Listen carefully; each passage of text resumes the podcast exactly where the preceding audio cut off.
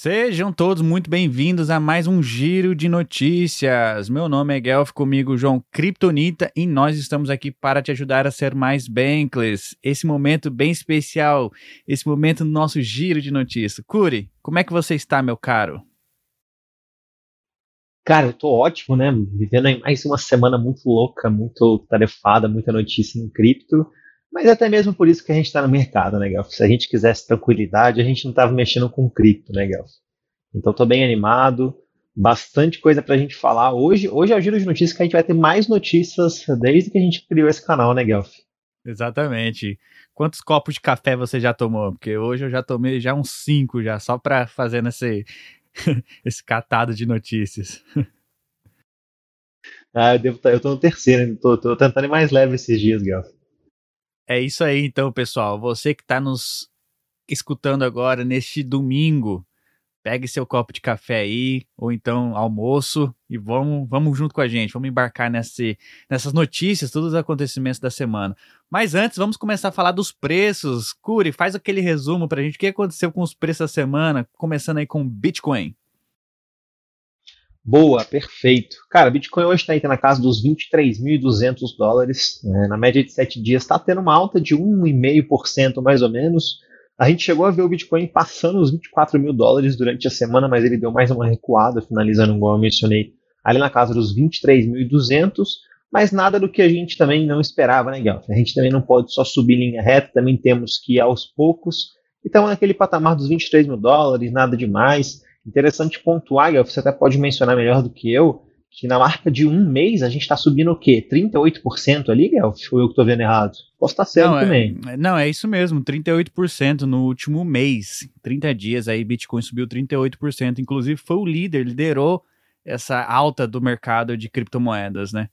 E hoje, hoje é, eu trouxe bastante notícias aqui sobre o ecossistema do Bitcoin, teve bastante desenvolvimento é, não só também sobre o Bitcoin, mas também a gente vai falar um pouquinho sobre o ecossistema do Ethereum, outras blockchains que estão aí surgindo na nas notícias, NFTs, enfim. Mas é isso aí, 38% Bitcoin no último mês. E o Ether? Como é que saiu o Ether essa última semana? Boa, Ether nessa última semana subindo ali quase 4%, ficando hoje na casa dos 1.650 dólares.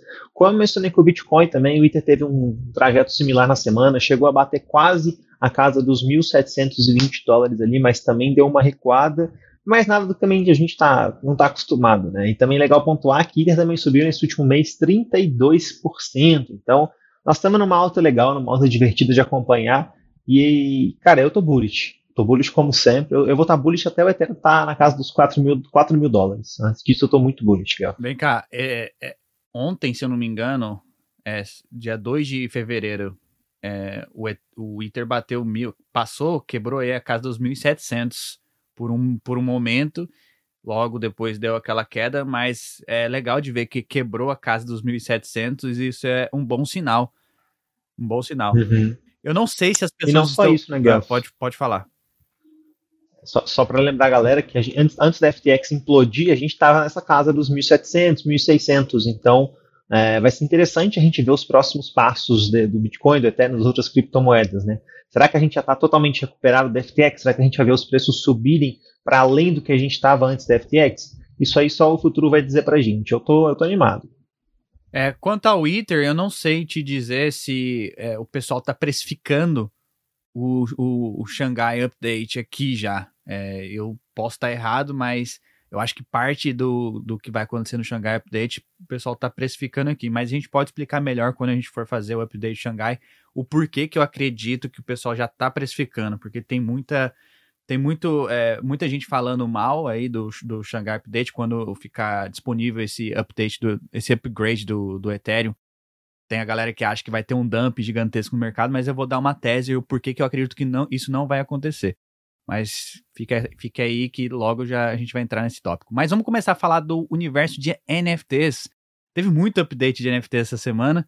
Teve aí a guerra entre Blur e, e, e OpenSea, a gente pode tocar um pouquinho sobre isso, mas antes eu queria falar, você chegou a comentar isso na semana passada, de que a conta da, do Twitter da Azuki, que é uma coleção muito famosa ali dentro do ecossistema, foi hackeada e realmente foram, foi hackeada e e a, o pessoal acabou enviando links maliciosos. É, eu, eu acho que eu, quando a gente estava no meio da gravação passada, eu vi no Twitter de relance ali alguém falando isso, e, e a gente comentou, mas realmente a gente não tinha entrado na notícia. Foi algo assim é, inédito, a gente já tinha acabado de ver. E é, realmente aconteceu. E eu vi que, cara, mais de 150 NFTs importantes, assim, de valor, é, foram acabaram, acabaram sendo hackeados ou acabaram sendo é, desviados graças a esse hack, esse, esse link malicioso enviado ali no, no, no Twitter do Azuki. É importante certificar dos links que vocês clicam, né? E também de qual, qual transação assinar. É um grande problema de UX que o universo cripto, as carteiras em cripto estão enfrentando. E eu acho que isso, a gente, o Reddit fez uma, uma, um negócio muito legal, onde eles criaram um vault, onde a pessoa só conseguia mintar lá e não, não tinha esse problema de UX. Mas esse UX das carteiras aí tá sendo um problema, porque muita gente tá caindo nesses links maliciosos e é phishing ataque, é ataque antigo, não é algo genial ali, é phishing, é mesmo um link que você clica e aí você dá acesso para aquela carteira, para aquela pessoa, aquele contrato, acessar toda a sua carteira. Então tem que tomar bastante cuidado com os links aí. Quando a gente trata de cripto, né, a gente assume a responsabilidade de ter a própria custódia, com isso vem grandes responsabilidades de você tomar conta do seu próprio dinheiro. Quando você tem as suas, a sua carteira, as suas criptos com alguém, com um terceiro, aí você não tem tanta essa responsabilidade, mas também você não tem a soberania. Então, com, quando a gente fala de ter a própria soberania, também vem muitas responsabilidades, que é uma delas cuidar do seu próprio dinheiro. Boa. Vendas de NFTs vendas de NFT subiram aí cerca de 38% no, desde janeiro com, com a coleção Board Apes sendo o líder ali das, das negociações. E isso foi algo positivo para o mercado.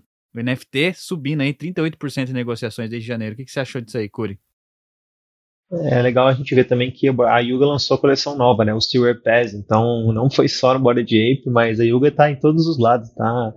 comendo de todos os lados o que pode desse mercado e também construindo muita coisa legal. Boa. Cool Cats indo multi-chain adicionando NFTs personalizáveis. Esse projeto aqui, Blue Chip, de PFP, atualizou a marca e lançou NFTs gamificados para os detentores. E agora parece que eles vão lançar NFTs de corpo inteiro, previsto para o final do ano aquela tese, né? A, a, mais uma coleção indo multi-chain. O que, que você achou disso aí, Corey? Cara, eu achei bem legal. Eu, assim, não tenho o Cat, mas acompanho mais ou menos de perto o que a coleção está construindo. E vinha há um tempo. Cara, desde o final do ano passado a gente vinha aos criadores da coleção, o pessoal mais envolvido ali, mudar o, o, a estética do NFTs, porque o, o NFT do Cats, ele é meio de lado, né? Assim como quase todos os NFTs. E algumas pessoas já estavam mudando NFT, o, o Coolcat delas para uma versão não NFT do Coolcats, mas para uma versão de frente. Então o NFT do Coolcats é meio de lado, as pessoas conseguiam agora mudando para de frente. E parece que isso tudo foi trabalhado para esse lançamento, para essa novidade que eles estão trazendo. Eu já vi é, alguns spoilers, não sei até que ponto a gente pode confiar nisso nos, no, nos NFTs novos que eles é, supostamente vão lançar, é, não sei como é que vai ser isso tudo mais, mas eu vi que eles seriam de corpo inteiro, que eu achei bem interessante. Para quem gosta da coleção, talvez seja algo bem legal. E, cara, sobre a tese de multi-chain, eu acho massa ver o que eles estão construindo. Não vi para qual chain eles vão permitir abrir de NFTs ou o que, que eles estão fazendo é, em outras chain, mas desde que seja uma chain EVM equivalente ou uma, uma chain que tenha compatibilidade com EVM, eu estou feliz. Eu só não quero ver eles indo para uma blockchain desconhecida, uma blockchain que não tenha negociação de NFTs é, pelo menos relevantes, assim como o pessoal da Doodles foi. Exatamente. Boa. Próxima notícia, a OpenSea, né? A OpenSea na Polygon. Polygon passa o Ethereum pelo segundo mês consecutivo em vendas de NFTs, mas são principalmente o ativo de baixo custo. Então a gente está vendo aí a Polygon passando mais uma vez a Ethereum em vendas. E aí, Curi, isso te fez ficar mais bullish ainda com o ecossistema da Polygon? Cara, eu tô bem bullish em Polygon, cara, tá difícil comentar, já tô bem, bem bias nessa, nessa, nessa, nesse ecossistema, tô vendo eles construir muita coisa legal, cara.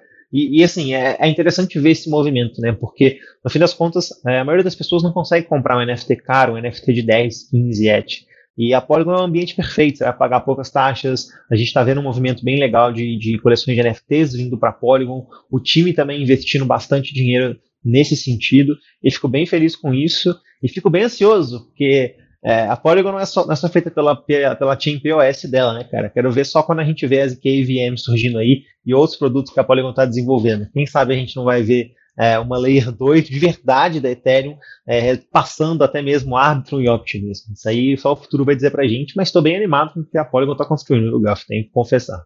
A Polygon está se destacando por ser ali uma chain que o pessoal prefere para negociar NFTs entre as Layer 2, né? A gente tem NFTs também na Arbitrum, tem na, na Optimism, mas a, essas outras chains aí, a Layer 2, são mais voltadas talvez para DeFi ou outra coisa a Polygon sim está se consolidando ali, sendo o hub de, de NFTs. Eu acho que isso tem muito a ver, graças ali ao Reddit, que escolheu a Polygon para fazer lan o lançamento dos, dos avatares. Inclusive, um fato interessante que o Reddit fez o onboard de mais de 6 milhões de carteiras de pessoas únicas ali para dentro de criptomoedas. Eles não chamam de NFTs, eles chamam de ativos digitais. Isso é quatro vezes o número de todos os NFTs em todas as EVMs já que, que existe hoje. Tipo, todas as carteiras rodando os NFTs, todas as EVMs, o Reddit em sete meses fez um onboard quatro vezes esse valor. 6 milhões de pessoas. Isso é incrível. Isso foi para Polygon também. O Guelph. Sim, e, e, não só isso, né, cara? Eu já, eu, já eu, eu, eu, gosto do Reddit, então eu uso, né? E eu vi que eles estão trabalhando numa, numa nova coleção já para lançar. Não sei se vai ter alguma relação com o Super Bowl que tá vindo aí, mas eles já estão criando uma antecipação ali. E, cara, vamos ver como é que vai ser esses próximos lançamentos, né? Porque até agora eles fizeram o lançamento da Copa, fizeram de Halloween, só que o Super Bowl, querendo ou não, é, é algo bem, é algo gigante dentro dos Estados Unidos. Então talvez faça até mesmo mais onboarding de pessoas é, para criarem esses, essas carteiras, essas wallets e participarem desse universo cripto, ainda que muitas vezes sem saber como é que funciona muitos dos, detalhes, dos detalhes desse universo. Vou jogar uma tese aqui, ó. Eu acredito que o Reddit vai construir sua, seu próprio marketplace justamente porque hoje eles usam lá a OpenSea para lançar e a OpenSea come 2,5% de taxa. E aí o Reddit tem que cobrar um pouquinho mais para eles ganharem né, também em cima dos NFTs. Se eles cobrar, se eles construírem o próprio marketplace, eles vão eliminar ali a OpenSea, por exemplo, e poder lucrar esses 2,5% de taxa. É, aí uma analogia com o mundo tradicional, a Nike, a Nike fez, a Nike hoje vende para o consumidor final pela sua própria loja. E aí, ao invés de você comprar através de sites como eBay, Amazon, talvez, você vai direto ao site da Nike, compra lá seu tênis, porque você sabe que é legítimo. É o, é o site oficial, aquele produto realmente é legítimo. E isso talvez vai acontecer com, com os NFTs no futuro. As coleções podem criar seu próprio marketplace e eu acho que o Reddit vai liderar essa, essa frente aí. Mas é só uma tese aí, tá, Okuri? Boa. Próxima notícia aqui, rapidão. A SudoSwap lançou ali seu airdrop. Quem, te, quem teve, quem participou da, da, da SudoSwap, quem utilizou o protocolo, pode conferir a carteira aí que você recebeu um airdrop. Mas eu ouvi dizer que para você fazer uma proposta de governança, você precisava de sei lá quantos mil sudos. E isso acabou criando uma, uma barreira ali pro, pro pequeno usuário. Você viu isso daí, Corey? Vive, mas eu, eu, acho que nem, nem, nem, nem rolou o airdrop, Guelph. Na verdade, você tem que fazer o claim na plataforma deles. Eu acho que você nem pode fazer o claim ainda. Você pode fazer uma espécie de lock drop, como é que tá? Eu posso, eu posso estar enganado. Ah, tá. mas tá. é, eu sei que, que assim, eu, até onde eu li, você não está conseguindo fazer negociação, então, em nenhuma DEX desse token. Você, o máximo que você pode fazer é fazer o claim e fazer o lock dele dentro da, da própria SudoSwap para ganhar um outro token. E aí eu não entrei muito em especificações, não mas achei bem interessante. O lançamento de token estava bem antecipado aí. Talvez deu uma levantada nos números da SudoSwap, que eu estou acompanhando eles, eles bombaram muito no meio do ano passado, mas estavam bem devagar aí nesses últimos tempos, viu? Você acha que isso é uma tendência do pessoal usar uh, esse tipo de plataforma? É, você pode dar uma pincelada do que, que a SudoSwap faz e por que, que você acha que é, os números estão caindo? Boa. Cara, é vamos lá. SudoSwap é basicamente um, lugar que você consegue fazer uma pá de coisa com o seu NFT. Então você consegue montar pool ali, você consegue fazer uma pool, por exemplo, de Moonbird, de Board Ape, etc.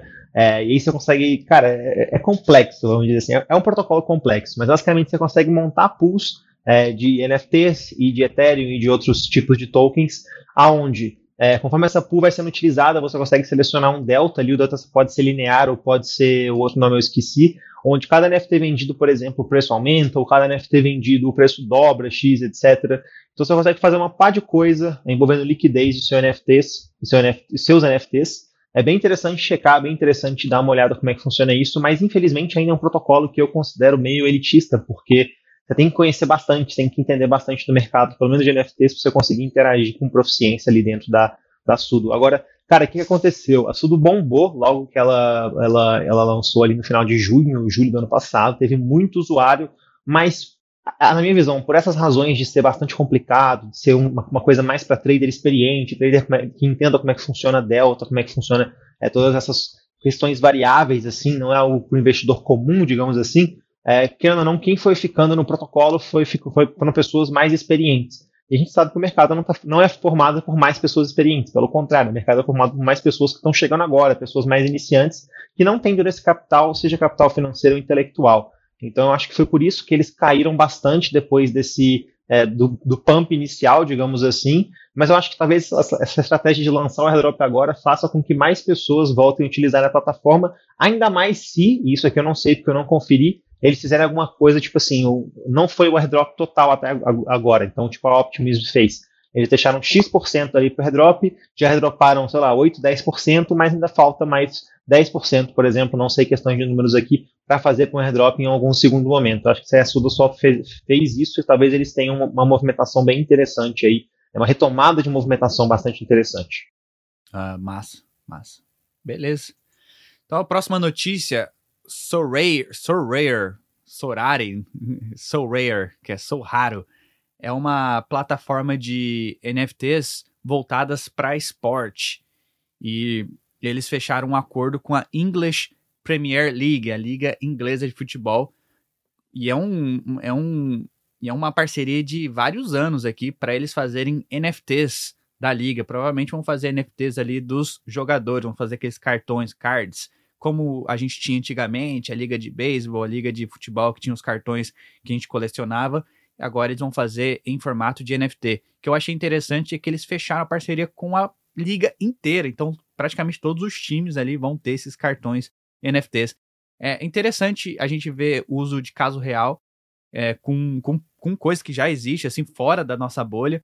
É, eu achei interessante essa notícia aqui.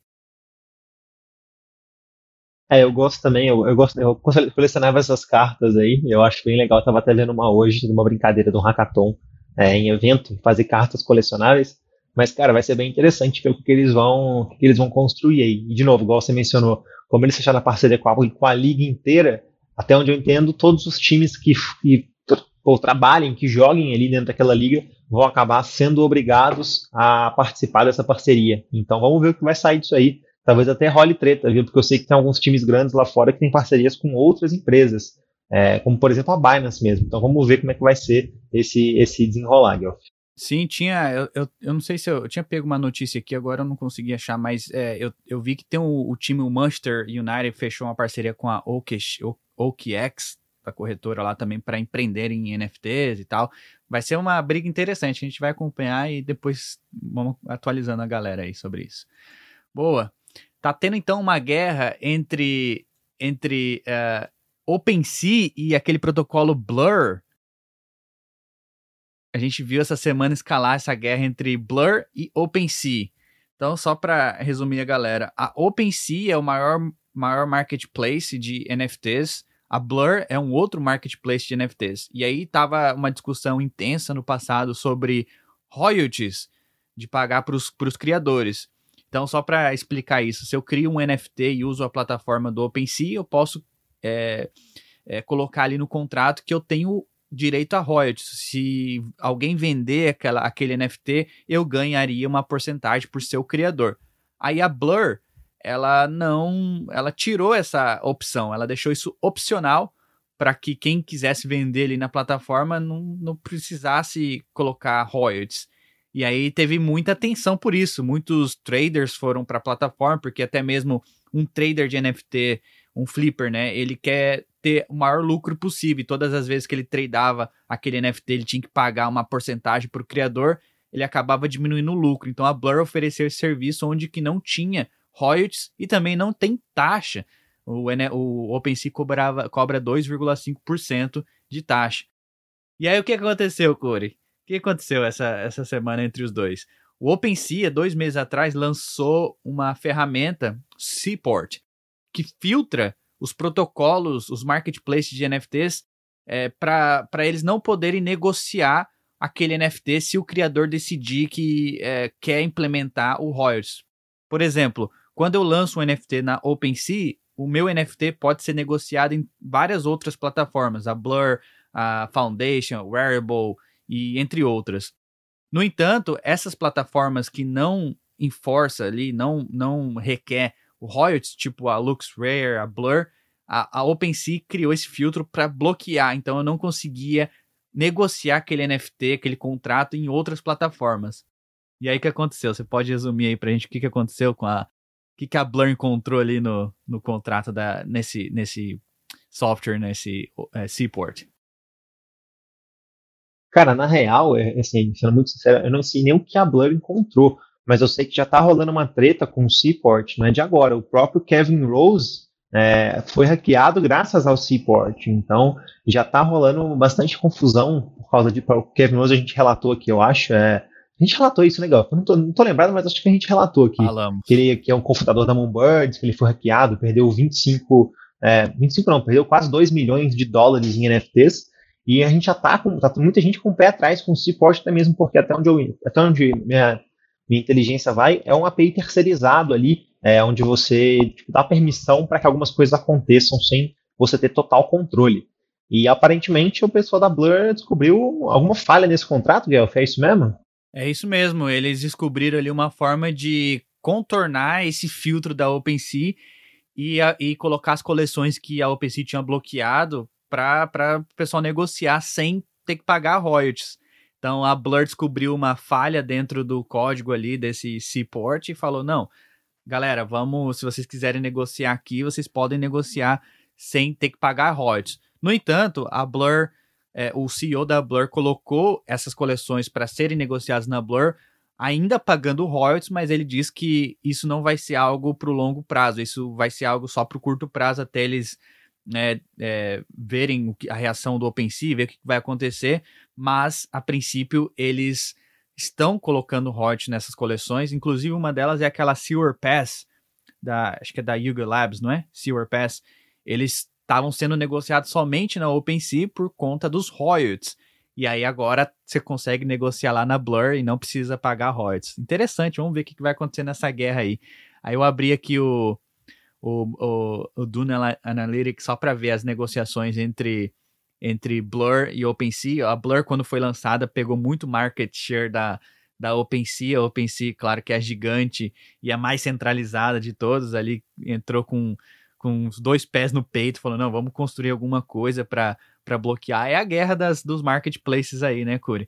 Mas eu volto àquela tese inicial que eu falei para você da, da Reddit. Eu acho que muito a gente vai ter milhares de marketplaces eu posso dar um exemplo aqui. A própria Bankless, a própria Bankless HQ, lançaram seu, as suas coleções de NFTs lá, os, os Music NFTs, mas eles lançaram também sua própria plataforma para você mintar, negociar, é, visualizar. Não necessariamente você precisaria usar a OpenSea. Eu acho que isso vai ser uma tendência daqui para frente. A Rarible lançou também para você criar seus NFTs lá sem precisar de código nenhum e ter a custódia do seu próprio contrato. Hoje na OpenSea você consegue criar seu NFT, mas é o contrato da OpenSea, é o mesmo contrato para todo mundo, né, Cody? Então vamos ver como é que vai sair isso daí. Eu acho que a, a eu acredito muito que a OpenSea vai perder muito mar market share com essas novas soluções surgindo por aí. O que, que você acha, cara? É legal. Cara, eu acho que talvez, assim, uma posição que eu tô tendo e consolidando cada vez mais é que o futuro vai ser feito de, de vários marketplaces, igual você mencionou, e agregadores, né? Como, por exemplo, a, a própria Blur é, onde ela mostra NFTs, por exemplo, no OpenSea, no LuxRare, acho não sei se ela mostra no Rarible, mas ela mostra, acho que no, é, eu sempre esqueço, não é, eu sempre confundo com o The YDX, mas não é, é um nome parecido, mas eu, Eu sempre confundo isso. Mas eu acho que vai ser feito de vários marketplaces, assim, e alguns agregadores, onde, por exemplo, vamos mostrar onde está o melhor preço e o pior preço. Eu acho que isso é, um, é, um, é uma tese legal de, de a gente talvez até estudar mais depois, porque, cara, faz total sentido cada, cada local ter o seu, cada protocolo, cada grande empresa ter o seu marketplace e ter um lugar onde você consiga ver, é, a, que reúna todas essas informações para você e te mostre o preço mais baixo, te mostre é, o NFT que tá, tá flagged ou não tá. Eu acho que esse é, talvez seja um futuro bem interessante e também legal, porque assim a gente não vai ver um marketplace dominando tudo e os outros aí chupando o dedo, né? E aí vai ter, claro, cada pessoa vai, talvez prefira usar o marketplace X do que o Y, mas aí vai dar preferência de cada um mesmo. Pô, você acredita que a, a OpenSea me bloqueou, bloqueou minha conta? Ontem, antes de ontem, eu acho, eu fui, eu, eu mintei ali um NFT da Nouns BR, imediatamente a OpenSea, eu fui olhar na OpenSea, né? Ah, ganhei aqui, comprei, bidei. Bloquearam a minha conta, falaram assim, a sua conta está é, disable Aí, pô, na hora eu falei, caramba, que Web 2, como assim bloquear minha conta, minha carteira ali? Aí eu, eu abri um suporte, ó, você tem que abrir um suporte com eles, mandar e-mail reclamando e eles só responderam assim, não, a sua conta violou a nossa política. Aí eu entrei e tentei visualizar qual era a política, tem várias coisas lá, é, é endereço sendo é, negociado com, com endereços sancionados, é, sei lá, é, mintar ou criar NFT falso. Eu falei, cara. E aí eles falaram assim: ah, você reside. A, a resposta do cara, você provavelmente reside em um país sancionado. Eu falei, não, cara, não tem nada a ver. Então eu tô brigando no suporte da OpenSea. Eu achei isso o cúmulo, assim, sabe? O OpenSea bloquear é, carteiras, acesso por sem explicar o motivo. E eu fui uma dessas pessoas. Aí eu, eu tava conversando lá dentro do servidor da Naus, um dos, um dos caras lá disse que teve uma galera que teve o mesmo problema e parece que foram é, carteiras que interagiram com o protocolo Torneiro Cash no passado e a OpenSea de alguma forma bloqueou ali o acesso a, na, na plataforma. Achei isso, achei isso muito surreal. Mas vamos ver o que vai acontecer. Eu mesmo fiquei pé da vida com isso, o, Curi. Sou a favor da descentralização, Sacanagem, né? Sacanagem. Sacanagem. Boa. Então, movendo aqui, vamos ver. Ah, essa aqui foi a, a, tinha sido a notícia do do Manchester que eu falei, o Manchester City e a OKX formalizaram a parceria para empreender em NFTs.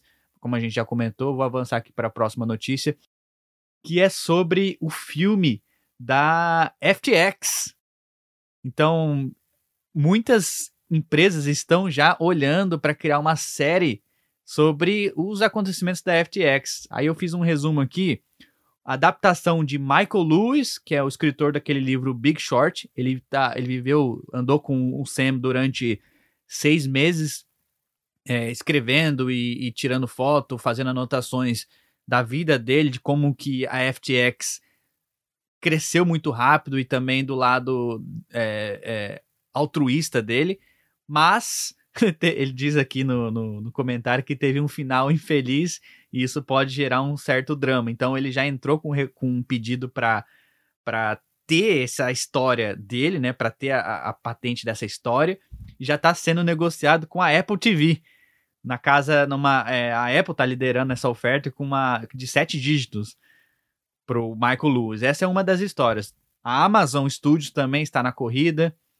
E tem outras aqui que estão que querendo criar o New York Magazine e etc. Muita gente agora brigando ali para criar essa história da FTX.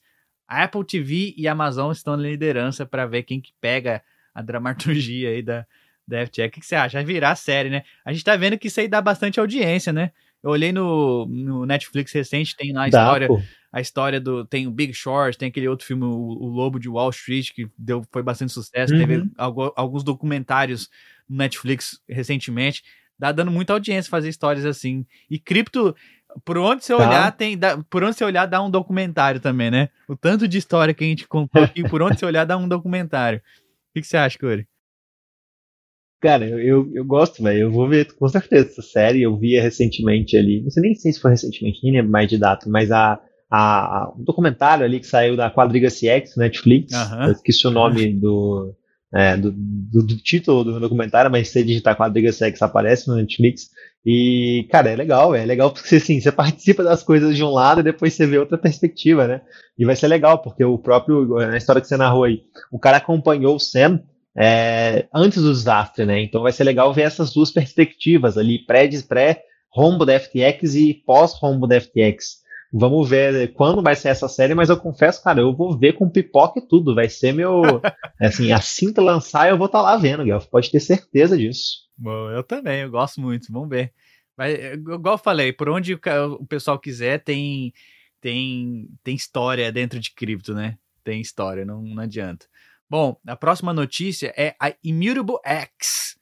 Vai lançar uma, um, um sistema chamado Passaporte para trazer o onboard de novos gamers para a Web3. Ao invés de chamar carteira, wallet, eles vão chamar de passaporte, porque na verdade wallet não é o melhor termo. Lá atrás, quando surgiu criptomoedas, é, só existia cripto, só existia moeda para você transferir de, uma, de um, um endereço para outro, né? O Bitcoin e tal. E aí o pessoal pensou, tá, como que a gente pode chamar esse aplicativo que você interage com a blockchain? Aí o pessoal, ah, vamos chamar de carteira né? Fez a, aquela analogia com o mundo real. Mas a gente sabe que as wallets hoje, né, é, cripto é muito mais do que só a transferência de ativos. A gente tem NFTs, a gente vai ter os games aí surgindo. E hoje, como que você já, já teve experiência de tentar visualizar um NFT na MetaMask? É muito ruim a UX. Você, você tem outros, outras carteiras aí, a Phantom Wallet, por exemplo, é, é melhor a UX mas não tem nenhuma carteira optimizada para você visualizar e interagir com seus NFTs. Então a Immutable X, que é uma é uma chain ali dentro da Starknet, o ecossistema da, Stark, da Starknet, vai lançar um passaporte, um sistema de passaporte, onde você vai poder visualizar, interagir é, muito melhor do que uma carteira convencional. Então eles estão chamando, mudando o nome, igual o Reddit fez com colecionáveis digitais, estão chamando de passaporte. Você acha que isso vai pegar?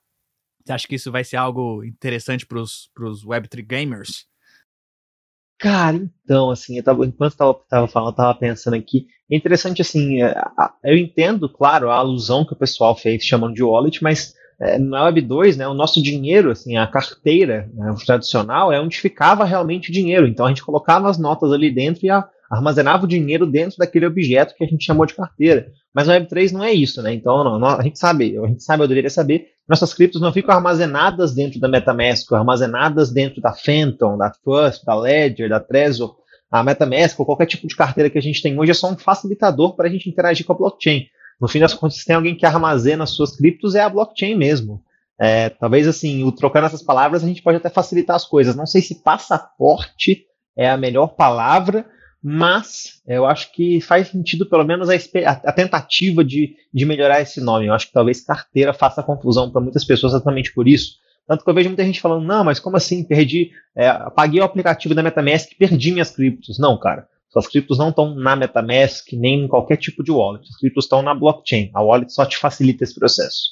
O interessante, eu acho, desse passaporte aqui é porque eles vão usar a tecnologia da, da, Stark, da Starknet que habilita eles criarem é, account abstraction, que é uma é como se fosse uma, uma carteira feita por smart contract. Então você não tem de fato é, não vai precisar ter aquela seed phrase e tal, palavras, é um contrato e, e, e aí você consegue criar funcionalidades, por exemplo, um botão para você visualizar, mandar para alguém, não vai precisar assinar todas aquelas transações que a gente costuma assinar hoje.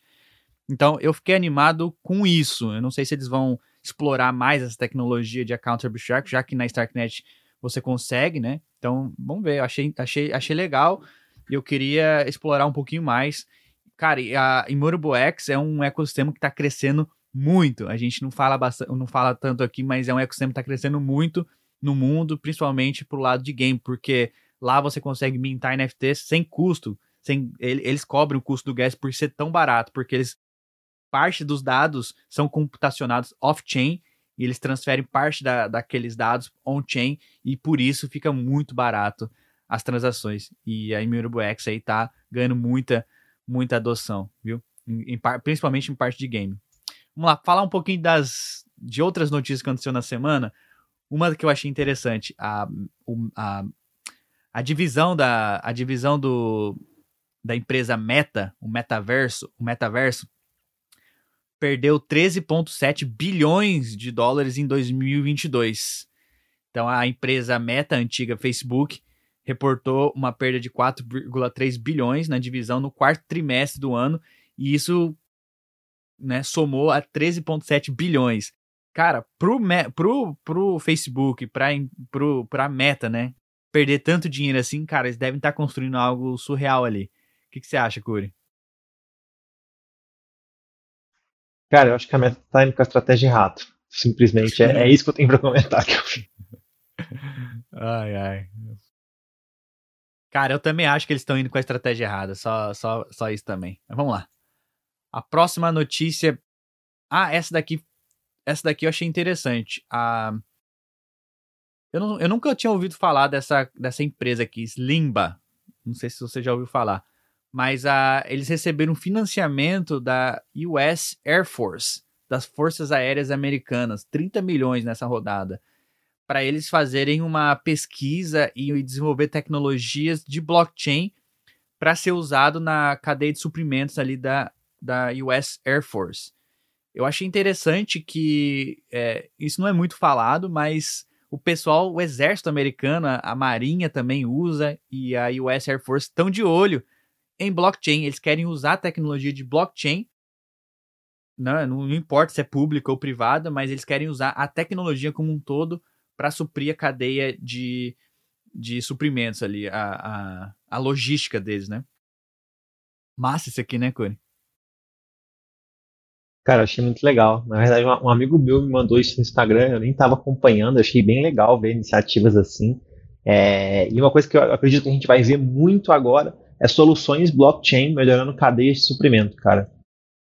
Não só de, da Força Aérea dos Estados Unidos, mas de empresas assim, desde a vendinha do seu João ali da esquina até o laboratório de, de, de sangue ali do outro lado, até a farmácia, porque, cara, faz muito sentido você conseguir botar algum tipo, tipo de rastreio ali é, nos seus produtos, nos seus medicamentos, nos seus objetos, para você realmente conseguir identificar de onde que eles estão, de onde que eles saem até onde que eles chegam na sua loja, etc. Acho que vai facilitar bastante a vida desses comerciantes, dessas empresas aí. Estou bem animado para isso, Guel. É isso mesmo. E falando, falando em descentralização, esse projeto aqui, eu trouxe a notícia e você deve saber um pouco mais do que eu, mas esse projeto, esse social token Rally, é uma sidechain, uma blockchain, Pô, acompanhei isso aí. Eles simplesmente desligaram o plug e falaram assim, ó, galera, você tem NFT aí, você não tem como, tem como você fazer nada, porque eles não conseguem transferir de volta para para mainnet. É, você dá uma pincelada pra gente o que, que é a Rally e o que, que aconteceu aqui nesse, nesse esquema aqui, Curi. Boa, cara, nunca usei a Rally, eu só acompanhei por causa da notícia, sendo muito sincero. Mas o que acontece? Basicamente, a Rally era uma plataforma de social token onde tinha NFTs, tokens, celebridades e etc. Tinha umas celebridades bastante até famosas, não assim, bastante famosas no nível mainstream, mas pessoas assim com tipo 3, 4 milhões de seguidores no Twitter e principalmente pessoas americanas, famosas lá dos Estados Unidos.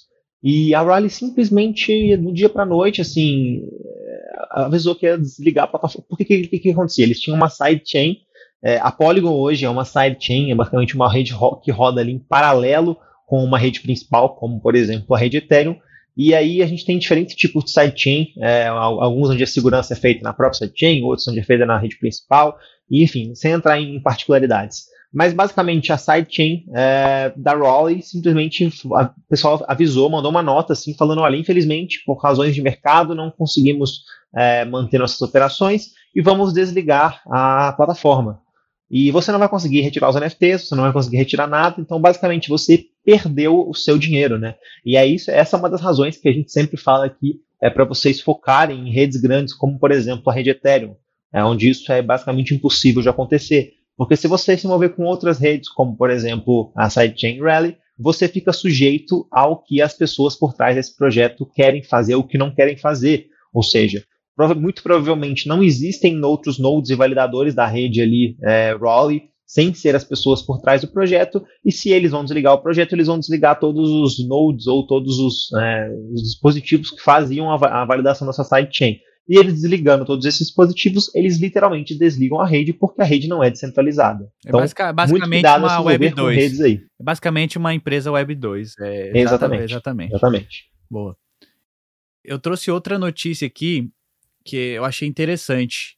É, mais um uso de caso real. A Tesos, é uma blockchain, ela está sendo testada para registro de veículos nos Estados Unidos. O, no Brasil a gente chama de Detran.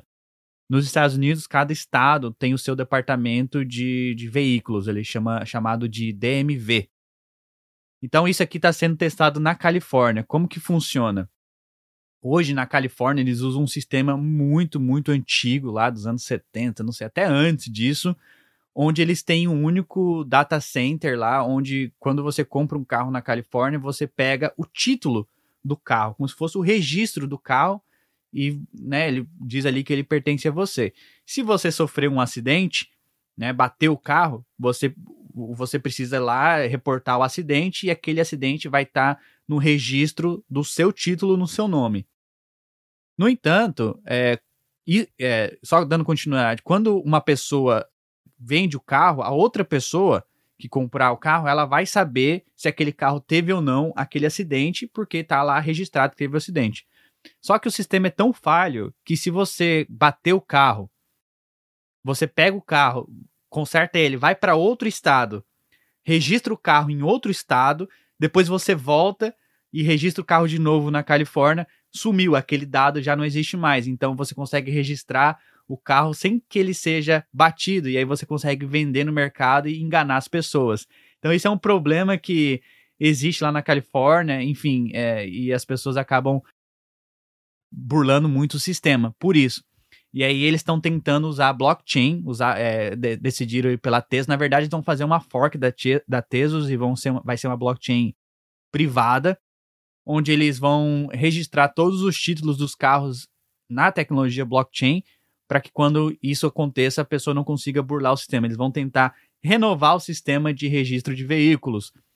Claro que vai ser um teste, mas o próprio governador lá do estado da Califórnia, ou quer dizer, o cara que cuida do departamento de, transpor de transporte da Califórnia, disse que eles querem fazer isso tudo em três meses.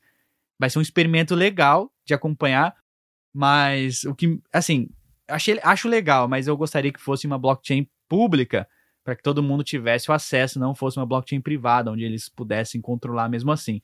Mas já é um, já é um pontapé inicial aí dentro né, usando, tirando essas, eliminando essa tecnologia antiga e usando blockchain para resolver problemas reais. O que, que, você acha, Corey? Cara, eu acho bem legal é, ver soluções assim. Aqui também no Brasil o sistema de, de, de trânsito também é bem horrível. Então, tomara que, quem sabe, eles não utilizem é, soluções assim para melhorar as coisas. É, tô, fico bem animado, cara. Eu fico bem animado com soluções assim, eu acho bem legal, bem, bem legais que as coisas estão sendo construídas. E quero só fazer um, um, ponto aqui, Gal, não tem nada a ver com a notícia, mas é que eu acabei de ver uma notícia uh, no, no, Twitter, a gente pode até mencionar isso no próximo episódio, que a Doritos, a marca Doritos, fez algum tipo de parceria com a, com a Artifact Me Beats e vai fazer algum tipo de lançamento na Decentraland. E isso tudo está envolvido com a Polygon. Não me pergunte como. Isso aí vai ser o próximo giro de notícias de semana que vem. Já fazendo spoiler aqui já. Como assim? Doritos? não sei. NFT não sei, Doritos. Isso aí semana que vem a gente descobre. Semana que vem a gente descobre então, isso aí. Então, beleza.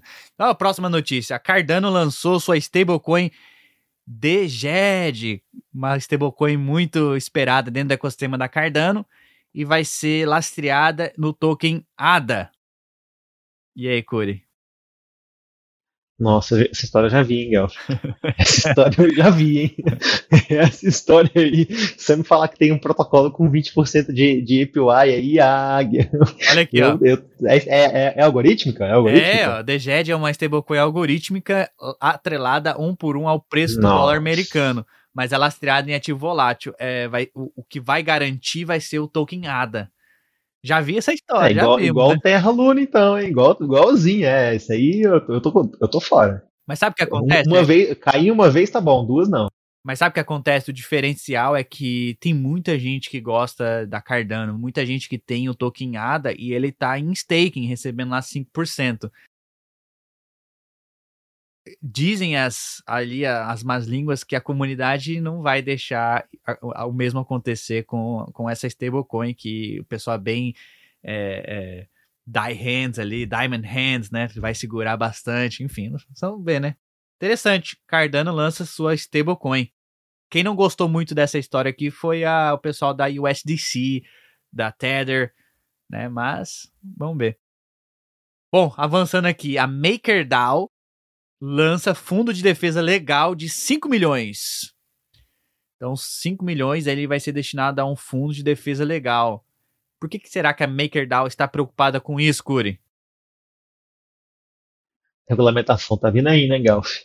A gente viu o pessoal todo responsabilizando lá a WokeDAO, a gente até cobriu isso aqui em algum giro de notícias, e eu acho que eles também estão preocupados com isso, com razão.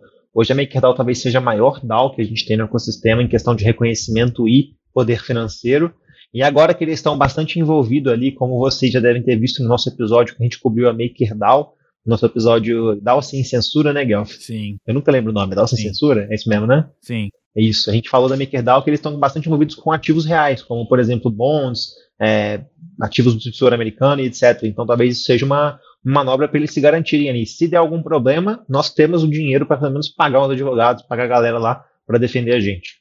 Você está correto. Aqui diz reembolsar despesas de defesa legal em caso de ação legal ou regulatória contra participantes específicos da MakerDAO.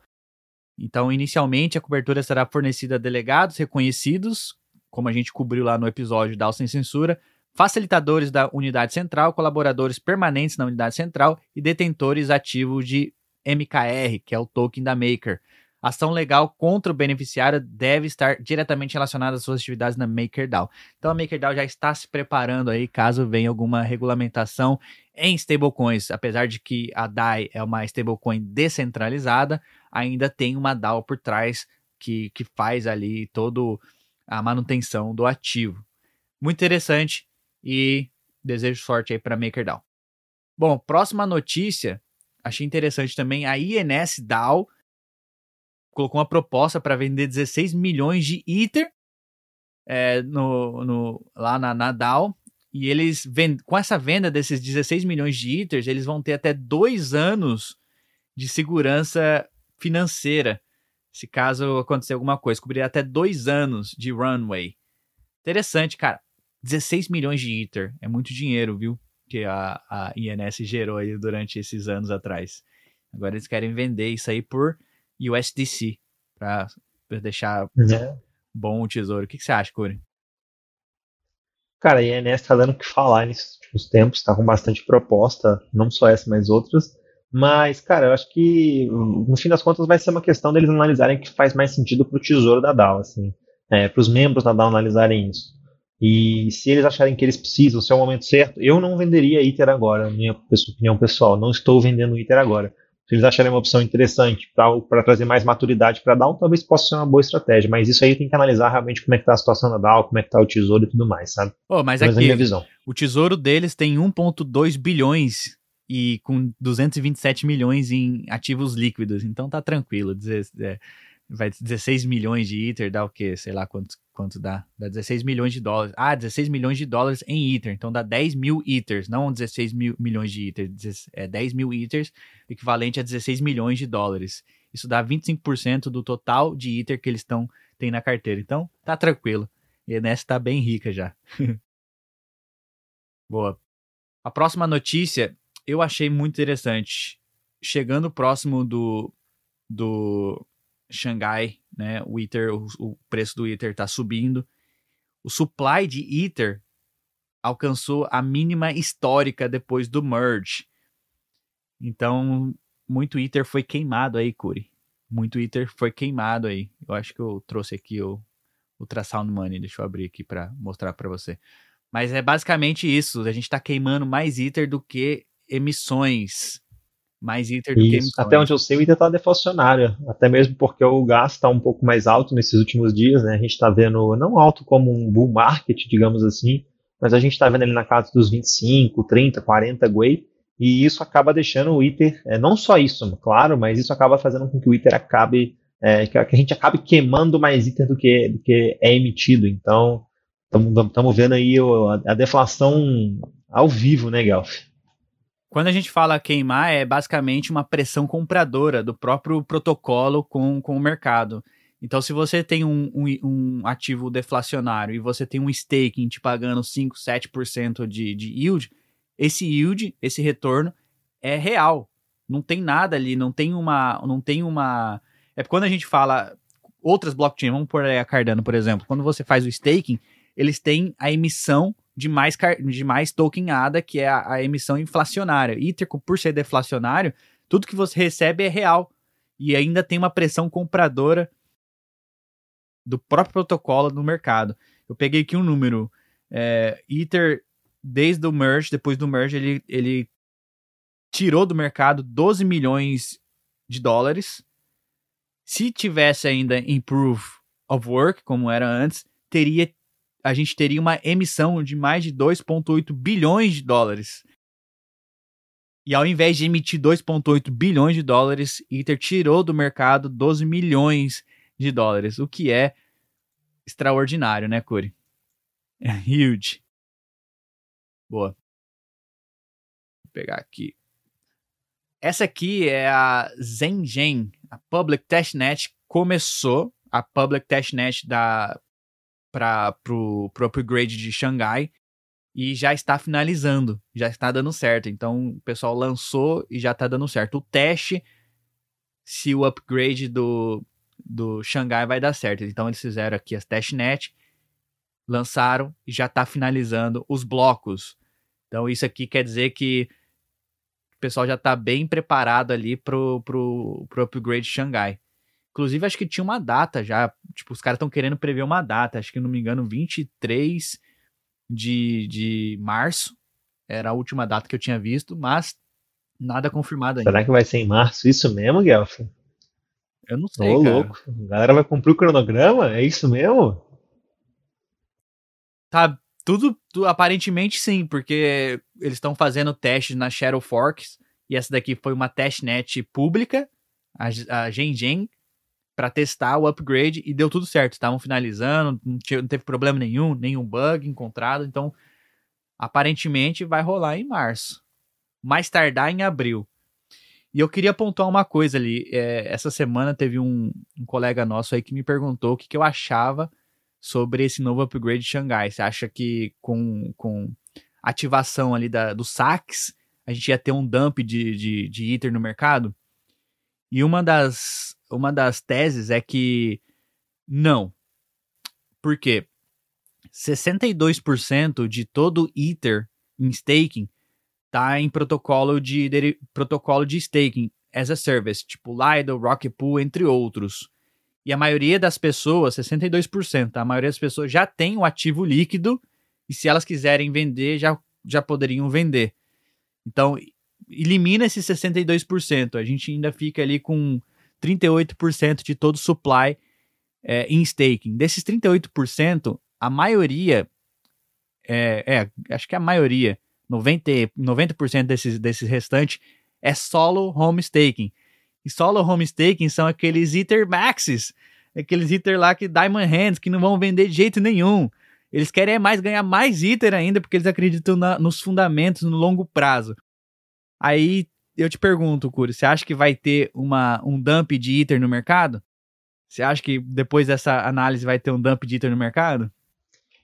Cara, eu acho que não, e nem só por isso, até mesmo porque né, não vai ser, liber... não vai ser assim, liberou 100% dos Ether que estão travados na vai ter um kill, stake. É. é. uma liberação gradual, cara. É, as coisas vão acontecer aos poucos. Então, talvez a gente tenha, talvez algumas pessoas vendendo, dependendo se o Ethereum subir muito, por exemplo, se a gente tiver uma bull run acontecendo até o Shanghai Upgrade, mas eu não acredito que a galera vai vender agora não, até mesmo porque, cara, se a gente já viu o Ethereum a 4 mil dólares, por que quem acredita no Ethereum vai vender a 1.600, 1.700? Espera pelo menos até os 4 mil dólares.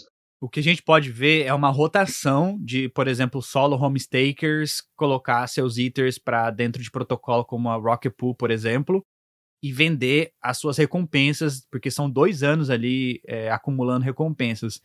E eu vi uma, eu vi uma, uma uma reportagem, uma análise do Ralphine, Ralphine não, desculpa, ah, esqueci o nome dele agora. É um cara que faz pesquisa do, do, no blockchain do Ethereum. Ele disse que se todo mundo vendesse só as recompensas, né, os 38% que estão solo home staking vender todas as recompensas, a gente vai ver uma venda, uma pressão de venda de aproximadamente alguns milhões de dólares, na casa dos 100, 200 milhões de dólares. Isso já acontece no dia a dia, entendeu? Isso já acontece no dia a dia, então não vai ser nada, nenhuma novidade. Não vai ser nenhuma novidade para o ecossistema. Então, assim, vamos ver, né? Vamos esperar. Vamos aqui avançar para a próxima notícia. Agora falar um pouquinho do ecossistema do Bitcoin, Corey. É, essa semana, o NFTs são colocados no Bitcoin e o projeto divide opiniões. Projeto Ordinals, lançado apenas alguns dias atrás, permitiu que qualquer pessoa criasse NFTs na rede do Bitcoin como parte da sua funcionalidade. E aí? Cara, eu não consigo entender esses Max, mano. Finalmente arrumaram alguma coisa pra fazer na blockchain do Bitcoin e a galera tá brigando, achando ruim, mano. Eu não consigo entender, velho. Finalmente a gente podia fazer alguma coisa, interagir na blockchain ali, fazer o que a gente já faz no Ethereum há muito tempo. E os Max estão brigando ainda, velho. Como é que pode isso, Guelph? Como é que pode? E, e, mais ainda, eu vi um tweet ontem bem interessante, não sei nem se você vai comentar sobre isso, mas eu vou só pincelar, depois se quiser a gente pode até entrar mais. Mas a galera que é, é tão pró-descentralização, pró-liberdade, é, pró-Bitcoin, sendo contra uma aplicação desenvolvida na rede. Então, cadê? Isso é, isso é censura, cara. Assim, a gente está falando de uma, uma rede permissionless, pode criar e descriar o que for. Se você quer usar ou não é outra história, mas você não pode ser contra, querer barrar isso, querer prejudicar essa galera. Você tem que incentivar, tem que ter uso mesmo. Sabe o que, que é? A blockchains vendem espaço de bloco. Blockchains vendem blocos ali de espaço de dados, né? E o blockchain, a blockchain do Bitcoin tem um espaço um espaço limitado que acontece? Esse, essa, esse projeto Originals, que são NFTs dentro da blockchain do Bitcoin, tá, tá consumindo um bloco inteiro. e aí os Max tá falando, não, que isso, tá consumindo o bloco inteiro. Mas é essa é ideia, tá gerando receita para blockchain, para os mineradores. Mas os, os Max estão dizendo que não, Bitcoin é só dinheiro, só transferência, etc.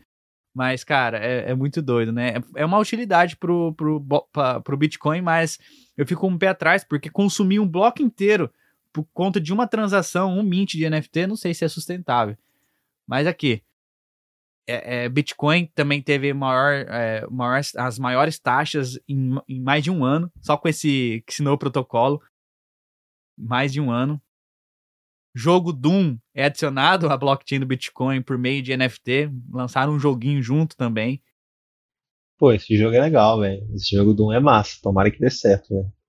É, um jogo, um jogo com, com é, dentro do projeto original, já lançaram um joguinho, mas é aquela coisa, tá consumindo muito bloco, espaço de blocos no, na blockchain do, do Bitcoin e os Max estão ficando bravos porque não consegue transferir os, não consegue tradear os Bitcoins. Mas, mas tem que fazer mesmo, tem que inovar, tem que inovar, não adianta. Eu trouxe aqui, ó, CryptoFees pra gente ver quanto de receita o Bitcoin teve nesses últimos dias. 500, 505 mil dólares. Ele estava com uma média de 360 mil dólares nos últimos sete dias. Só com, só com a implementação desse novo protocolo de NFTs dentro da rede Bitcoin, os caras ganharam muita taxa com isso. E é isso que, o, que, o, que a blockchain precisa fazer: vender bloco. Então deixa os caras inovar, deixa os caras criarem NFT ali, para de reclamar os Max. 500 mil dólares de receita. Gato, deixa eu te perguntar uma coisa. A GMX está em alguma outra rede sem ser a Arbitrum? Ou tá gerando isso tudo de receita dentro da Arbitrum? A GMX tem Só na. Arbitrum. A GMX tá na. na Avalanche. Avalanche né? também, mas a maioria, a maior é. parte é na. Olha lá. 555 mil de receita na Arbitrum e 123 mil na Avalanche. Mas a maioria Caramba, tá na. Tá muita na, grana, hein, velho? Tá não é à toa que o token GMX está disparando, né? Teve uma alta de 19% nas últimas 24 horas. E foi o único token que no bear market, ele todo token caiu. O GMX foi o único token que subiu. Então é interessante. Você sabia que se a gente for comparar, fazer uma análise fundamentalista da, da GMX, por exemplo, está sendo negociado com um PI de oito vezes o valor do protocolo, que se você transferir, é, transformar isso para um tradicional, se for em stocks, por exemplo, é barato, né? Baratíssimo, oito vezes o valor de, da receita. GMX, um protocolo aí a ser considerado, viu? Boa. Doideira. Essa notícia aqui também relacionada ao Bitcoin. Bitcoin dobra de preço na Nigéria após restrições do governo. Então, o governo da Nigéria estava criando restrições e está perdendo a queda de braço contra o Bitcoin. O pessoal está preferindo usar criptomoedas, no caso, nesse caso, Bitcoin, do que usar a moeda local do país.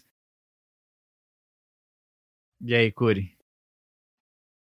Cara, é inevitável, né, Guelph? Cripto não tem como ser proibida. É isso que a gente falou lá atrás. Não, não, não, não participe de redes que possam ser desligadas e etc. A gente comentou, a gente xingou Max aqui, mas a gente é pró descentralização. A gente quer ver isso avançando, o ecossistema crescendo e não governos conseguindo barrar as coisas. A gente está aqui exatamente porque a gente fala e reforça sempre. Isso aqui vai para muito além de uma nação, de um governo, de uma empresa, de um estado. Isso aqui é um movimento global, né, Guelph? Exatamente.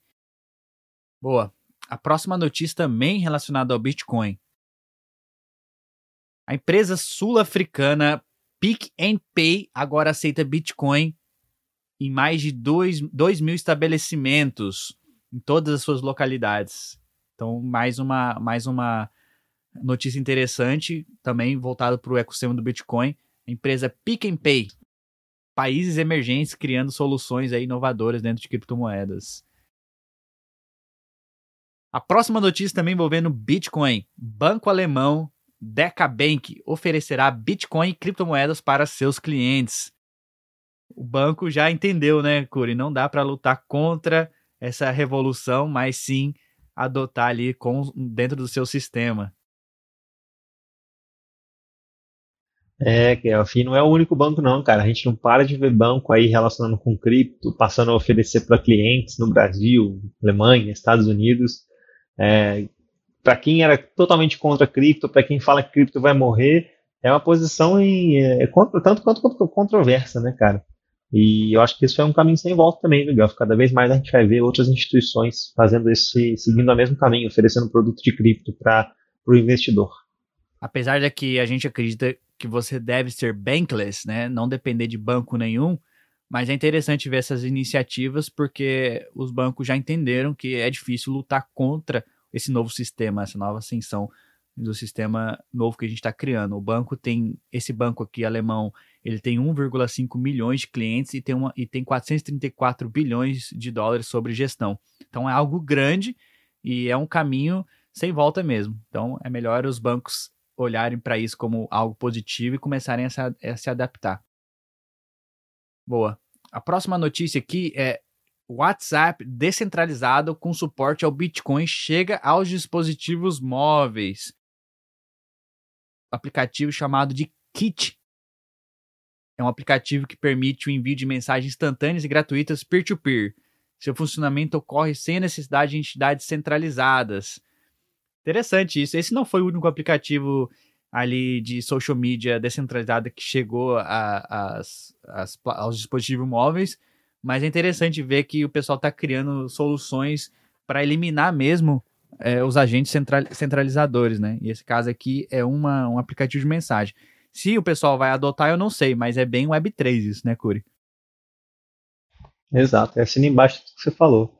É, a gente está vendo, tá vendo bastante movimento nessa questão de redes descentralizadas e tomara que isso se expanda se expanda bastante. A gente até postou no nosso Instagram do Bankless nessa última semana, semana passada, sobre é o caso da, do canal do YouTube da Bankless, Bankless HQ lá nos Estados Unidos, que foi banido no passado, e mostrou também muito pra gente, pra, principalmente a gente que faz parte da nação Bankless, a importância da descentralização, principalmente focada para redes sociais. A gente não pode ficar à mercê do YouTube, do WhatsApp, do Facebook, que são empresas centralizadas.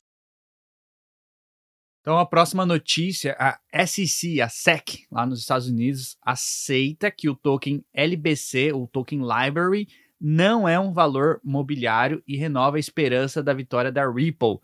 Então, a Ripple também está brigando com, na justiça lá com a SEC sobre potencial valor mobiliário, security tokens, né?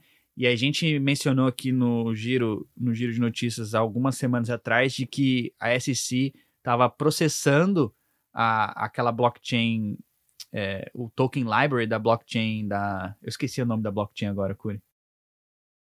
Odyssey. Odyssey, exatamente. Blockchain Odyssey. E agora é, a, a, é, eles aceitaram o argumento de que não é um valor mobiliário. Então tá aqui, ó. Agência reguladora, Pô, legal isso aí. Agência Reguladora Financeira dos Estados Unidos chegou a um acordo em seu caso contra a Library Inc. A Library é uma empresa, então, né? Mas eles conseguiram entender que não é um, é um valor imobiliário. Você achou legal isso aí, Curi? Cara, achei legal, eu gosto da, da, da, ideia da library e eu confesso que quando eu, eu, eu, não tinha visto isso no Twitter, eu vi que o Eric Voorhees postou alguma coisa, eu não sei nem se é assim que fala, mas o Eric Voorhees, não sei como é que fala, postou sobre isso, eu achei, eu achei que a library, na verdade, no passado já tinha encerrado as possibilidades de recorrer da decisão e eles tinham perdido o caso, fico feliz que eles tenham alguma coisa positiva está saindo para eles e que o token deles aparentemente vai sobreviver, né, Guelph? O token subiu, ó, 67%. depois que saiu essa notícia. O token deu uma aquela disparada. Parece que vai sobreviver. Você pode, você pode inclusive validar a rede da Library, minerar, sabia? Um mineradorzinho, assim, um ASIC pequenininho, não é tão caro é, e, e, consome pouca energia, inclusive. Você pode é, ajudar a validar a rede minerando ali essa, é, esse token. Agora eles precisam reforçar ali a adoção, né? Eles estão competindo bom, pelo menos a Odyssey que eu conheço estão competindo diretamente com o YouTube, mas é interessante a gente ter outras soluções, caso né, o YouTube venha banir as pessoas, a gente tem uma outra solução e eu fico feliz pela Library, pela Odyssey, eles têm uma comunidade incrível, inclusive tem uma comunidade presente no Brasil, é, divulgando bastante o projeto. Sucesso aí para eles. Então a próxima notícia é envolvendo a Casa Branca. A White House, a Casa Branca, ela publicou um roadmap para mitigar os riscos com criptomoedas. Eles querem aumentar a fiscalização onde for necessário e estão exigindo que o Congresso deve aumentar os esforços para criar regulamentação. Então tá aí o senhorzinho Biden quer aumentar a fiscalização nas criptomoedas. O que, que você acha que eles estão com medo aí, Curi? Cara, eles estão com medo da, de perder poder. É assim, é, é, bem simples isso aí, não tem nem o que ver. O medo de perder poder, e cada, a gente sabe que muito do poder do, do governo, do Estado, está na questão do dinheiro, né? Então eles controlam o dinheiro e eles fazem o que eles bem quiser. A partir do momento que eles perderem esse poder, como a gente já mencionou aqui, como aconteceu lá no passado, deles é, desassociarem Estado e Igreja, uma revolução muito grande. Eu acho que a gente está indo para esse caminho e eu acho que eles estão tentando impedir que isso aconteça, Guelph. Inclusive, os Estados Unidos chegou ao teto ali, a, a, o valor da dívida dos Estados Unidos em 30, se não me engano, 31 trilhões de dólares. Bateu ali o teto e agora eles estão querendo passar para aumentar esse teto de gastos dos Estados Unidos. É isso, né? Dívida mais dívida faz mais dívida, imprime mais dinheiro, é o poder do Estado e não tem o que a gente possa fazer. Fazer um, um comentário aí que eu estava conversando com o Marcelo Grande, o Marcelo Urfai, eh, essa semana, e eu nem sabia disso, ele que me informou que alguns países subdesenvolvidos, como por exemplo o Brasil, não existem auditorias nas dívidas públicas. Então a gente basicamente acredita que o Brasil tem uma dívida de X e ponto final. A gente não tem como auditar isso, nem nada do tipo, né? E aí eu falei para ele, cara, não, não é possível, isso é mentira, não quero acreditar nisso, velho, porque, é, cara, a gente está falando de dívida pública, isso aí devia ser algo que todo cidadão conseguisse acessar da onde que veio, da onde que está e onde que vai. Mas, pelo jeito, não é assim que funciona, viu, Gaf? A dívida, a dívida é pública somente é porque envolve, ah, envolve o espaço público o Estado, não porque as pessoas podem consultar o que está acontecendo. É um absurdo isso, cara. Exatamente. É, eu acho que a tecnologia, blockchain, criptomoedas, além de estar tá ensinando a gente uma, um outro modelo mental, também está ensinando a gente sobre o que é o dinheiro, como que o dinheiro é feito, algo que as pessoas nunca se interessaram, nunca a gente nunca teve essa, esse tipo de educação nas escolas, por exemplo. Na escola não te ensina o que, que é dinheiro, como que você pode. É, é, como que o dinheiro é feito, né? Como que eles imprimem dinheiro, como que. Enfim. Poucas pessoas tinham esse tipo de acesso. E agora, com criptomoedas, a, a, a, a educação em torno disso, a gente acaba aprendendo muito sobre é, como que é feito a administração das dívidas públicas, como que é feito a impressão do dinheiro e etc. E eu acho isso muito interessante. O que você falou aí agora desperta, despertou meu interesse em querer me aprofundar mais, em, em tentar entender. Porque eu fiquei pensando que como assim não existe auditoria? Mas é interessante, né, cara? Interessante. Pois é, pois é. É uma coisa que assim, a gente não para pra pensar. Eu também não acreditei quando o Marcelo me falou. Eu tive que conferir. E realmente é uma informação que confirma, porque assim, é tão absurdo, cara, que é uma coisa que a gente não precisava nem, não devia nem pensar. Mas pelo jeito é o que acontece na prática, né, Galf? É umas coisas que a gente precisa mudar no mundo. Exatamente. Boa. Então a próxima notícia aqui, FBI confirma que os responsáveis pelo hack da Harmony Bridge foi o grupo norte-coreano Lazarus.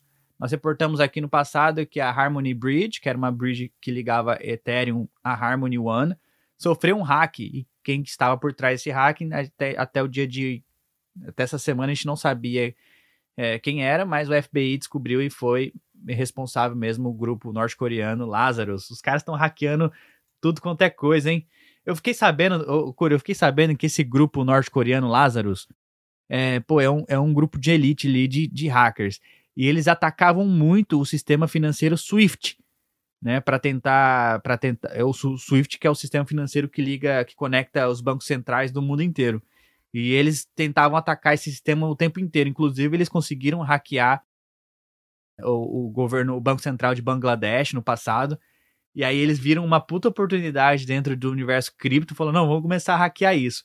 Agora, é uma, uma pergunta que todo mundo tem essa curiosidade de saber como que eles como que eles estão fazendo off-ramp dessas cripto, como que eles estão vendendo essas cripto, transformando em, em dólares, por exemplo, para poder comprar arsenal. É, a não ser que eles estão negociando com outros mafiosos que também aceitam criptomoedas ali como forma de pagamento, mas eu não sei queria, queria entender como é que como é que eles estão fazendo. É, doideira isso aí. Ou eles estão fazendo operação OTC, porque pelo, até onde eu sei, a grande parte das corretoras, ou salvo engano, talvez todas até, tem um, tem um blacklist de endereços e esses, todos os endereços de hacks acabam sendo black, é, blacklist bem rápido. Então, ou eles estão fazendo uma operação OTC ali com, com esses mafiosos, ou eles estão vendendo para o próprio governo, né, Guelph? A gente tem que especular isso, né? A gente não sabe muito como é que funciona é, esse governo aí da, lá, lá da a Coreia do Norte, então vamos ver como é que as coisas, essas coisas ah, acabam acontecendo. Meio bem, bem treta isso aí, né? É bem treta mesmo. Boa. Agora a notícia no Brasil, essa aqui foi é, uma notícia legal, até dar um shout-out aí pra Binance. A Binance e a Mastercard lançam cartão com criptomoedas no Brasil com 8% e cashback. Então a, a Binance anunciou uma parceria com a Mastercard para o lançamento do Binance Card no Brasil. E por que, que eles escolheram o Brasil em si? A gente vê que é, Brasil, Argentina são países que estão sofrendo com inflação, inflação de dois dígitos. As pessoas querem se proteger contra inflação, contra riscos na moeda local, com, acabam comprando dólar. E se você comprar dólar numa casa de câmbio, por exemplo, você acaba pagando um imposto em cima disso, né? O IOF lá, sei lá, de 6 a 8%, dependendo do, do estado ou de onde você comprar. Então as pessoas estão olhando para criptomoedas. Tanto na Argentina como no Brasil, o pessoal está adotando stablecoins, comprando. Você sabia que no Brasil é, e na Argentina a stablecoin mais utilizada é a Tether? Não é USDC, não é DAI, mas sim Tether. Mas o pessoal está comprando para se proteger contra a inflação. Só que até os dias de hoje tinha um problema, porque eles precisavam, como que eles iam usar esse dinheiro, né? Eles com, provavelmente compravam, deixavam na sua carteira ou até mesmo na corretora da Binance, como que eles usavam esse dinheiro? Eles tinham que transferir de volta para real, botar de volta para conta. Então a Binance, para resolver esse problema, decidiu lançar esse cartão com parceria com a, é, com a parceria Mastercard, lançar no Brasil é, o cartão onde você vai poder gastar suas criptomoedas em qualquer loja, qualquer estabelecimento. Ele já tem, ele já tem esse cartão na Argentina, se eu não estou enganado, e agora tiveram essa iniciativa de lançar no Brasil. Aí, Curi, você não vai precisar mais transferir dinheiro para sua conta bancária, você vai poder gastar direto lá da corretora, hein? O que, que você achou disso? Cara, então, eu, eu, à primeira vista eu gostei, achei bem legal, assim, ter, ter, isso no Brasil, mas depois eu fui entrar em detalhes, né? E os detalhes não são tão bom, bons quanto as coisas aparentam, não. Esse 8% de cashback aí, só se você for um milionário em BNB pra você ganhar. A maior parte das pessoas que eles têm tiers diferentes. Então, se você tiver até um BNB, você vai ganhar 1% de cashback. Se você tiver a partir de 10 BNB, você ganha 2%. E assim, subsequentemente, até o 8%, que eu nem lembro quanto é, quanto que é, quanto de BNB que você tem que ter. Então, assim, cara, para você ganhar 8%, você vai ter que ter muito dinheiro em BNB, não é nem dinheiro na Binance, sabe? É, eu, cara, se eu tiver a oportunidade, eu vou acabar testando isso, mas fiquei. Achei que ia ser um pouco melhor, Guelph, sendo muito sincero contigo. Esse 8% aí me, me, deixou, me deixou bem interessado, mas depois que eu vi como é que era, eu fiquei, ah, cara, nem sei se compensa tanto assim, viu? Eles vão forçar os brasileiros a trocarem suas stablecoins por B, B, BUSD, né? Pela stablecoin da Binance. Vai pampar o, o valor da Binance. Boa. A próxima notícia aqui é envolvendo o Fan Token. O Fan Token do Santos sobe mais de 20% e é campeão entre os tokens de futebol. O Brasil tá com esse trend, né, de todo time de futebol lançar um Fan Token aí e ser negociado e tal dentro das, das corretoras, em corretoras descentralizadas. Eu, é, eu não sei quais são os benefícios, mas eu achei interessante que essa notícia aqui diz que o token do Santos está sendo campeão aí entre os tokens de futebol. Você acha que é uma tendência, cara, esse, esses fan tokens de futebol? Você acha que isso aí é, é, é, algo positivo? Você acha que isso vai rolar mesmo ou é só uma pura especulação que está acontecendo agora? Cara, assim, eu, eu acho que é uma tendência porque isso, querendo ou não, é uma forma de captação do time. Então, acaba levantando um pouco de grana ali. A gente está vendo uma série de times é, fazendo isso para levantar grana mesmo. Agora, a gente tem que ver como é que isso vai ser do outro lado, né? O lado do, lado do time a gente já sabe. Agora, como é que vai ser do lado do torcedor? Qual vai ser as vantagens? Como é que ele vai poder participar? É, porque, cara, o fan token é feito disso. Você vai ter que manter a fidelidade ali. É quase como um programa de fidelidade do, pro, pro, pro torcedor. Tem que ver o que, que esse pessoal está criando, está podendo influenciar alguma coisa no time. Eu tô, confesso que muita, muitos times eu não estou vendo fazer muito nada, mas eu também não acompanho muito futebol. Mas acho que assim, se eles forem entregar bastante coisa mesmo, vai continuar sendo uma tendência, porque o futebol parece estar bem adepto a cripto Web3 no geral. A gente está vendo NFTs, igual a gente mencionou, Cristiano Ronaldo fechando parceria com Binance, cara, uma série de é, PSG token, Neymar pagando em PSG, pagando, pagando em PSG token. Então, o futebol está abraçando bastante esse ecossistema. Então, talvez possa ser uma tendência sim, Elf. Legal, interessante. Boa. Então, para encaminhando já para o final aqui, eu queria mencionar que a Bankless Brasil, deixa eu abrir aqui. A Bankless Brasil lançou o seu NFT de carnaval. Você pode falar um pouquinho mais sobre isso. E você consegue fazer o staking desse NFT lá na plataforma da Niftify. Então a Niftify, tanto a Bankless Brasil, fecharam uma parceria, criaram esse NFT, o pessoal lá da Bankless criou esse NFT e distribuiu para todo mundo que tem o token de governança da Bankless. E você, com esse NFT, você consegue fazer o staking na plataforma da Niftify e receber recompensas por isso. Se eu não me engano, são até. É, são 60 dias de recompensa, é isso mesmo, 60 dias de recompensa. E serão distribuídos Bank Tokens. Então, se você é um membro Bankless aí, tem o token de governança, acompanha nosso podcast, provavelmente você recebeu na sua carteira esse NFT de comemoração do, do carnaval, certo? E aí você pega esse NFT, vai lá na plataforma da Niftify e faça seu staking para você ganhar recompensas. Queria dar um shout-out para a Niftify, agradecer essa iniciativa. E, e é isso aí, Curi. O que, que, você, que, que você tem a dizer sobre essa iniciativa da Niftify junto com a Bankless Brasil? Cara, o que eu tenho a dizer é que meu NFT já está lá. Estou ganhando Bank, não é isso. Mas achei bem legal. É, carnaval é massa ver essas iniciativas desses é, cara, essas coisas diferentes acontecerem são bem legais. A comunidade, a comunidade abraçou tanto que, nossa, não sei nem se você viu, o Guelph, mas nosso logo dentro do Discord virou NFT. Mudou que também. Era que a gente ganhou. Então, mudou, então, assim, mudou também. Mudou também. Então, bem legal, cara. Eu gosto assim, dessas iniciativas assim, cara. É isso aí. Parabéns aí a todo mundo que está envolvido. E se você ainda não é membro Bankless, não perca essa oportunidade, entra lá.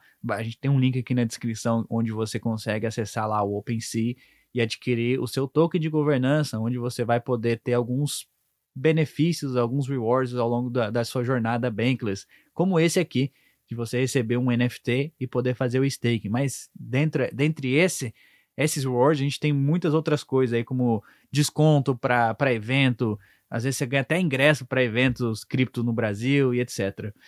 Mas eu acho que com isso, Curi, a gente pode finalizar, fazer o wrap-up do episódio de hoje. Foi um episódio longo também, teve notícia pra caramba, né? Gostaria de lembrar a todos que nada falado no episódio de hoje foi uma recomendação de investimento fiscal ou recomendação de vida. Sugerimos que vocês façam suas próprias pesquisas. E lembrando a todos também que estamos a caminho do desconhecido essa é a fronteira e não é para qualquer um, mas estamos muito felizes que vocês estão conosco nessa jornada. Muito obrigado a todos e até a próxima. Valeu!